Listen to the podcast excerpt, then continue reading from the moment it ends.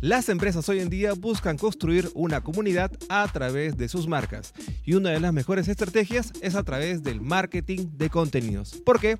Porque genera un sentido de pertenencia. Pero ¿cómo es que pasa esto? Quédate en este podcast porque lo vamos a conversar.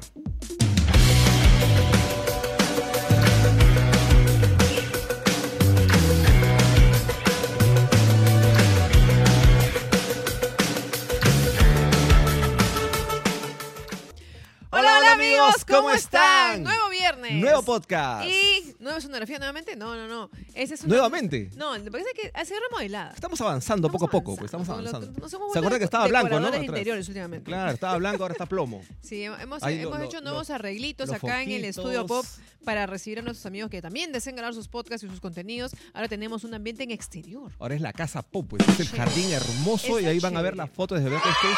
Cómo ha quedado, ha quedado realmente hermoso. Estamos muy contentos sobre la remodelación eh, que hemos hecho acá en la nueva casa del contenido, en la Así nueva casa es. de la creación del contenido, la casa pop, para que Así puedan venir es. a conocer y a grabar sus contenidos con la calidad top que ya nos caracteriza. Así es, amigos. Entonces, el día de hoy vamos a hablar de un tema que es continuación de uno anterior. Anteriormente hemos hablado sobre lo que es marketing de contenidos para construir o mejorar el clima de una organización, o sea, dentro de lo que es el endomarketing. Así Digamos es. así como que marketing de contenidos para endomarketing, ahora vamos a hablar en marketing de contenidos para marketing. Para afuera, para Para afuera, para el cliente ¿no? final. Para construir comunidad alrededor de las marcas, como bien mencionó Juanjo al inicio. Entonces, Para afuera, Ya, para afuera, para entonces para los afuera. clientes. Sí, para los clientes. Vamos a ver qué contenido o qué tipo de formatos son los idóneos para construir justamente esta comunidad y pues captar potenciales clientes o fidelizar los que ya tenemos. Entonces, Juanjo, menciónanos, ¿cuál es el primer ¿Tú formato? sabes, Lelia, cuál es el principal contenido audiovisual que debe tener una empresa, sí o sí, una empresa grande, desde luego, ¿no? Una empresa que, que quiera demostrar su imagen. ¿Cuál es el principal contenido? ¿Un video corporativo o, O un video institucional? institucional. Pero yo creo que más allá de que sea grande o pequeña la empresa, yo creo que también va el, el video corporativo institucional. Puede ser también grande o pequeño. Grande, pues Lelia, por grande, por alma, corazón y vida, pues todo eso. Claro, no digo que sean grandes en cantidad de personas, sino grande en todo el sentido de querer ser grande.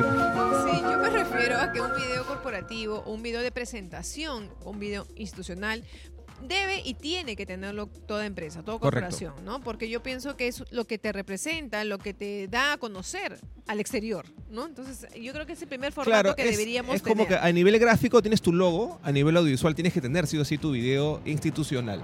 ¿Sabes qué pasan los helicópteros por acá? Es que estamos al aire libre, se escucha así los, heli- los, los aviones, pasa todo Mira, eso. contar que no pasa un pajarito y nos haga la magia. Nada de rapiña. Muy bien, seguimos entonces con los podcasts de Imán Pop Aprende. Y como les mencionamos un momento, el principal formato es el video institucional. ¿Y por qué? ¿Por qué? ¿Por qué?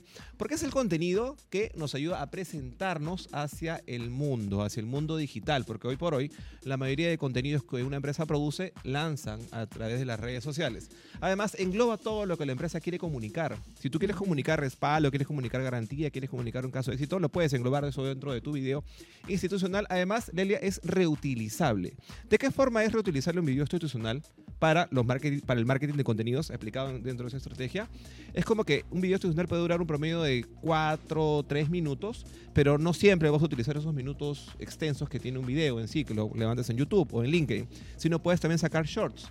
Short verticales o short cuadrados que puedes levantarlos a tu vez también en TikTok, en, en Insta, en Facebook y, y en Reels también en Instagram. Y de esa forma seguir sacando contenido. Entonces, estos formatos como el video institucional dentro del marketing de contenidos funciona muy bien porque es reutilizable y realmente tiene para rato. Tienes, tienes un contenido que te sirve para Y las marcas cosas. deben renovar este video corporativo, este video institucional cada cierto tiempo. Yo siempre recomiendo que por lo menos cada dos a tres años, mínimo, pues, ¿no? Porque yo creo que la- la- Así las es. empresas y las compañías evolucionan y con ello también tienen que pues evolucionar sus contenidos también y mostrarse, eh, eh, esta evolución, estos cambios que pueden tener a nivel corporativo hacia afuera.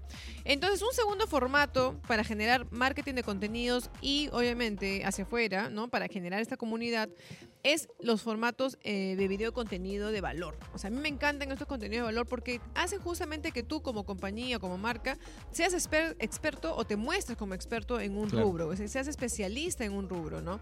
No se trata de vender. En estos contenidos más bien que son de valor, no vendes, sino educas.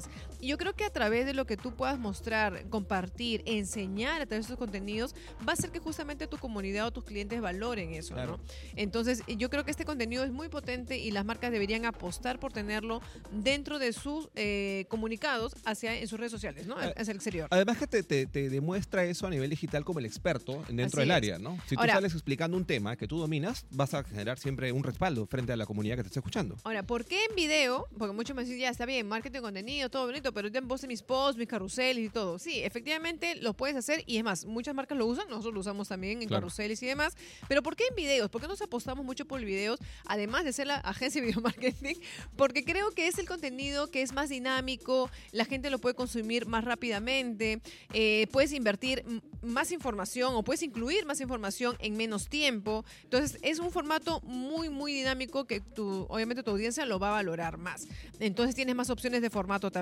O sea, en un video contenido puedes hacerlo a través de un video podcast como este, puedes hacer los videos shorts que tú mencionabas, Claro. puedes hacer los videos explicativos, un paso a paso y así por el estilo. Entonces yo creo que un video de un minuto o un video de 30 segundos va a golpear más que una imagen estática. Entonces esos contenidos de valor yo creo que sí o sí deben estar en tus redes sociales. Ya hablando de contenidos cortos y contenidos de valor, una tercera forma de aplicar el video marketing dentro de estrategia de, marketing de contenidos para mi público final es los videos cortos que ya son tendencias o ya no es, no es un mito, ya no, no es, no es como que recién está empezando, ya está.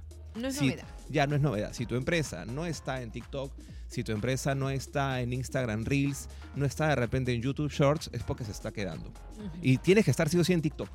Ya tienes que estar sí o sí en TikTok porque es, una plataforma que tiene mucho, mucho, mucho, mucho alcance. Y hoy por hoy el formato también de TikTok te sirve también para descargarlo y también compartirlo a través de, de WhatsApp. Hace poco Lelia lanzó una encuesta Así a través es. de su LinkedIn y, me- y- y preguntaba cuál es la, el canal de comunicación que más se utiliza O de que una lo forma consideran ágil, ¿no? más efectivo o transversal para condensar información. Y me- mi sorpresa ha sido que muchas marcas grandes que tienen muchos colaboradores han respondido el WhatsApp como medio de comunicación Claro. efectivo para ellos. Entonces yo me pregunté, si es efectivo para ellos, quiere decir que a través de ese canal pues usan muchos comunicados, o sea, transmiten mucho comunicación. Entonces yo pienso que si tú condensas información a través de ese canal con formatos idóneos que sean de 30 segundos, Así 20 es. segundos, pero que lleven valor, Así yo creo es. que vas a golpear mucho mejor a la audiencia, sea interna o externa. Mira, estamos entendiendo, ¿ah? ya la- la- el público hoy en día quiere comunicarse a través de el WhatsApp, porque lo tienes en el bolsillo, lo tienes en el teléfono todo el tiempo. ¿Por qué tienes tu teléfono en una computadora? por acá, de acá de más rápido. plaje. Mi plaje. Entonces, hoy por hoy la gente ya, ya tienes un canal de comunicación, que es el WhatsApp. Así es. ¿Cómo le entregas la información a través de este canal de comunicación? A través de un video short, que lo puedes editar, el WhatsApp no te permite editar, ¿no? Lo puedes editar en el Instagram Reel o lo puedes editar en el TikTok. Lo levantas a través de esta plataforma, tienes un gran alcance porque la plataforma te permite levantar contenido y tener muchísimo alcance en esta misma, en esta misma red social. También lo puedes levantar en Instagram Reels y también lo puedes descargar y eh, compartirlo por este canal que ya puede ser un, un grupo de WhatsApp interno dentro Así de tu es. compañía y llevas la información de una forma mucho más personalizada directamente a la persona que se la quieres dar. O también a tus clientes. ¿no? Claro. O sea, yo creo que Entonces, ya está la información ahí. Sirve para ambos lados, ¿no? Para comunicación interna y para nuestros amigos de marketing, que estoy segura muchos usan este canal de WhatsApp y pues hacen su lista de difusión, otros tienen el WhatsApp Business, que es muy, muy efectivo. Entonces yo creo que hay muchas maneras de poder llegar a través de estos formatos cortos como el TikTok. Ahora, y- y antes, y antes, discúlpame, Lele, antes de terminar, eh, si tú crees, y es lo que siempre lo decimos en los podcasts, no, mi marca no puede estar en TikTok porque mi marca llega para público de 40, 50 años. Cholo, la gente crece, el público crece. Entonces va a llegar un momento en el cual si tú te apuntas a, a público de 30, 40 años, el público que tiene 20, de acá a 10 años va a tener 30. así es. Y, y es un público que ya usa el TikTok. Así es. Entonces hay que estar ahí entrándole Tiene a que estar pocos. en tendencia, de Claro. todas maneras. Ahora, para terminar, ¿cómo funciona el marketing de contenidos? Porque muchos amigos eh, me van a decir, pero no, que el marketing de contenidos demanda tiempo, hay que hacer malla de contenidos, hay que hacer grilla, ¿no? Para los que manejan estos términos Correcto. en marketing, entienden que hay que hacer como que un plan, una planificación de contenidos, porque, ok, no es que haga mi marketing de contenidos, listo, hoy día publico y me olvido en dos semanas, vuelvo a publicar, No, no yo creo así. que el marketing, el marketing de contenidos, tanto para comunicación interna como externa, necesita una planificación y ser muy constante y estructurado. Y ese es el secreto, creo yo, en las que muchos, muchos no llegan a, a- hacerlo efectivo o que tener el éxito que buscan, ¿no? Porque no se planifica. Entonces, lo importante es que el marketing de contenidos como objetivo final te va a generar un espacio de conversación con tus clientes o con tus colaboradores. Si queremos generar comunidad, como dice el podcast, ah, pues te va a generar justamente conversaciones y espacios para que eso se dé, ¿no? La gente puede opinar. Entonces, la gente puede opinar, obviamente ya empieza una conversación y puedes tener obviamente clientes potenciales ahí. Así es. Y puedes obviamente tú como marca responder directamente, recoger de primera mano las apreciaciones, las inquietudes, las dudas de tus este, clientes o potenciales clientes y empiezas a generar una comunidad efectivamente. Ahí va el tema, ¿no? Ya no es un cliente, sino es mi audiencia, la que me quiere escuchar, la comunidad que yo estoy formando a través de la construcción de mi marca. Así es. No es simplemente un público al cual yo me dirijo con ellos cuando le quiero vender algo o le quiero colocar un producto, sino es un público que me quiere escuchar porque la información que yo le estoy dando le sirve, es de valor, lo nutre y este público ya por su propio criterio analiza y procesa la información para comprarte el producto cuando él lo desea. Entonces ya el- el- la forma de comprar cambió. No es que yo te vendo, tú me compras, porque yo soy la mejor empresa y tú lo asumes como tal. El, el usuario hoy en día tiene muchísima oferta, muchísima oferta para elegir. Y elige de la empresa que mejor información me da.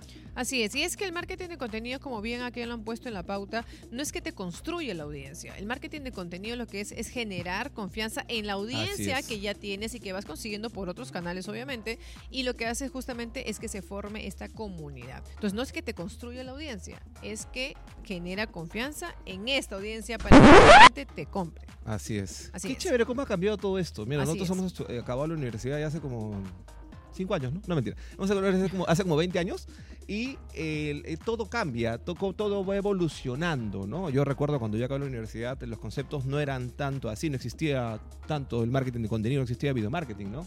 El, el marketing nos enseñaban los cuatro Ps, ¿no? Es un poquito antiguo, ¿no? Pero hoy por hoy, cómo evo- ido evolucionando todo este tema de, de- de cómo colocar o vender un producto a través de la generación del contenido de valor, ¿no? Ahora, yo creo que, bueno, eh, las 4P, Juanjo, se se- está un poquito antiguo, pues no Por Estamos eso, hablando- pues, te estoy hablando Porque- cuando recién Pero mis amigos acabamos, de pues. comunicación interna son pipiolos, pues cuando recién 20 acabamos, pues. años, 25 años, ellos No, ya están pero también en nos mayas, escucha- en grillas, ellos También usan nos, los 4Ps. eh, también nos escuchan, no, pues lo básico, pues. También nos, Shakira, la también nos Shakira, cuatro escuchan. Están las tres. Las, las tres. Las tres. ¿eh? Estamos hablando. Sí. Pero es que también nos escucha audiencia de, de- de claro que 30 sí, para arriba, es pues, ¿no? Promo, promo. Que, yo, tú que estás próximo a cumplir 40 y eso hace que Sí, ya dentro una, acá. una semanita ya cumplo 40 añitos. Así es, amigo. Entonces, este podcast es muy divertido, muy divertido, de verdad. Siempre me divierto con los podcasts. Entonces, yo espero que dentro de la diversión les haya llegado este contenido de valor para que ustedes también puedan, pues, a- aplicarlo a sus organizaciones, a sus campañas, a sus comunicaciones de aquí en el futuro. Y a mí se me ha ocurrido aquí algo muy interesante que podemos plantearlo como un webinar. Y no sé, por ahí, yo creo que vamos a lanzar una encuesta en el LinkedIn y también en los comentarios de este post o de este podcast, donde vamos a plantear un tema para un webinar. ¿Cómo generar o cómo hacer una malla de contenidos para las áreas de comunicación interna? Ahí está. No me parece interesante, porque las áreas de comunicación interna, pues muchos vienen de psicología, de recursos humanos, de comunicaciones, pero no tanto orientado a generar una malla de contenido, se les hace muy difícil. Entonces, vamos a hacer un taller práctico. Para, en para- vivo. para enseñarles, claro, vivo. en presencial. Ah, presencial, con el público ahí acá, atrás. Sí, vamos a Ah, su enseñarles cómo hacer una malla de contenidos para generar una efectiva, obviamente, comunicación interna en tus colaboradores. Ahí está, eso me gusta, eso me gustó, me ha gustado. Listo, entonces, muy bien. Este podcast llegó a su fin. Ha sido bien breve, bien rápido, bien conciso. Espero que la información haya llegado y haya calado en sus mentes y en sus corazones. Y nos vamos hasta un próximo episodio. Estuvieron con ustedes Lelia Orbegoso Y por aquí está Juan Jodongo. y nosotros somos Los Iman Iman Poppers. Poppers. Chau, chau.